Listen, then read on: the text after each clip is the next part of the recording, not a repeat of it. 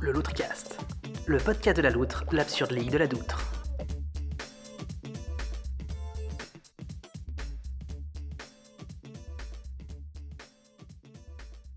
Et bonsoir ou bonjour à toutes et à tous et bienvenue dans cette nouvelle chronique de la loutre annoncée, la quatrième. Aujourd'hui, nouvelle chronique donc et j'irai même jusqu'à pousser un peu plus le bouchon encore puisque nouvelle chronique certes, mais chronique animalière. Comme quoi, chez la loutre, ou dans la loutre, ou avec la loutre, on ne se refuse rien.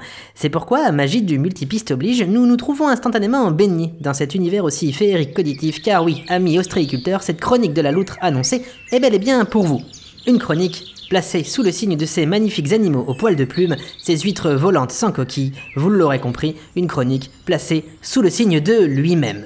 Le cygne est un animal de type volatile, comme les composés cancérigènes contenus dans nos bombes aérosols, ce qui lui autorise ce doux moyen de déplacement qu'est le vol. Il est aisé de différencier le vol d'un cygne de celui d'un A380 par exemple, en prêtant une attention toute particulière à la queue des appareils volants qui, en règle générale, n'est pas constituée de plumes.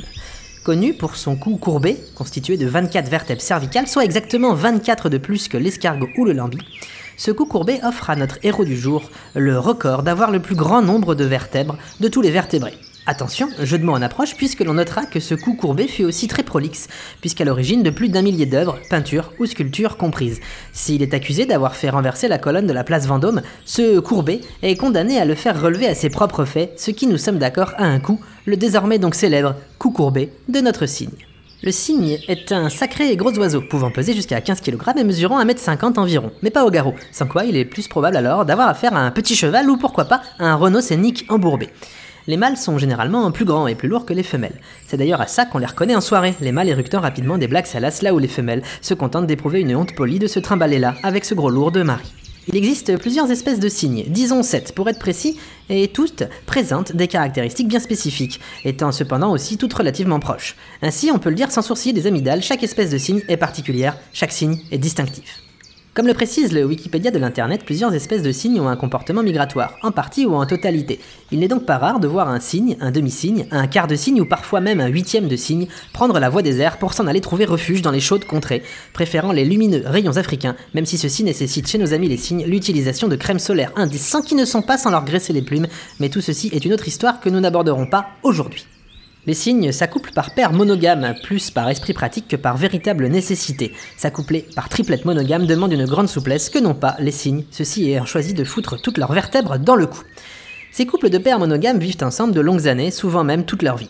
Contrairement à l'être humain, le cygne mâle participe à la construction du nid et même à l'incubation des œufs, délaissant ses soirées au PMU et autres matchs de foot pour s'occuper lui aussi de sa petite famille. Si les cygnes peuvent être victimes de maladies communes à tous les oiseaux, on ne retrouve chez eux que très peu de maladies communes aux crocodiles ainsi qu'aux cétacés. Contrairement aux baleines, cependant, les cygnes sont susceptibles de subir des collisions avec des véhicules terrestres, souvent en mouvement et rarement à l'arrêt, mais aussi des lignes à haute tension. Prudence donc à toutes les lignes à haute tension qui souhaitent prendre la route ce week-end. Vous n'êtes pas à l'abri de croiser un vol de quart de cygne migrant de moitié sur la route de la chaleur africaine.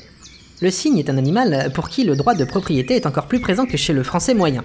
Ainsi, il n'est pas rare de voir un couple de cygnes s'établir sur des terres cultivables aux grandes dames des paysans propriétaires. En effet, le cygne, une fois établi, ne cède dans rien ses habitudes et considère ainsi ses terres agricoles comme les siennes, et ce, jusqu'à ce que mort s'en suive. Dans le petit milieu de l'avocature administrative et du notariat, c'est ce qu'on appelle le champ du cygne. A noter qu'en 1876, un certain Tchaïkovski, signe russe, décida pour sa part d'établir sa propriété au milieu à queue.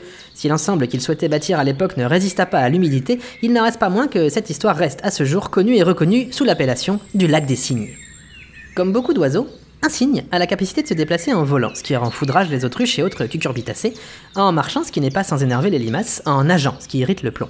Plus rarement, un cygne peut se déplacer au moyen de voitures bleues, rouges ou blanches lorsqu'il est porté sur la poitrine d'un capitaine de gendarmerie ou de pompier, par exemple. On le voit, le cygne ne manque pas de ressources, contrairement à la ressource justement, qui elle, en manque de cygnes, et pas qu'un peu. Merci à toutes et à tous pour votre euh, écoute attentive. Si cela n'était pas le cas, n'oubliez pas de garder en tête que cette chronique était gratuite à défaut d'être drôle. Bonne fin de journée ou de soirée à toutes et à tous et à la prochaine. Et n'ayez crainte, je ne manquerai pas de vous faire un petit signe avant la sortie de celle-ci.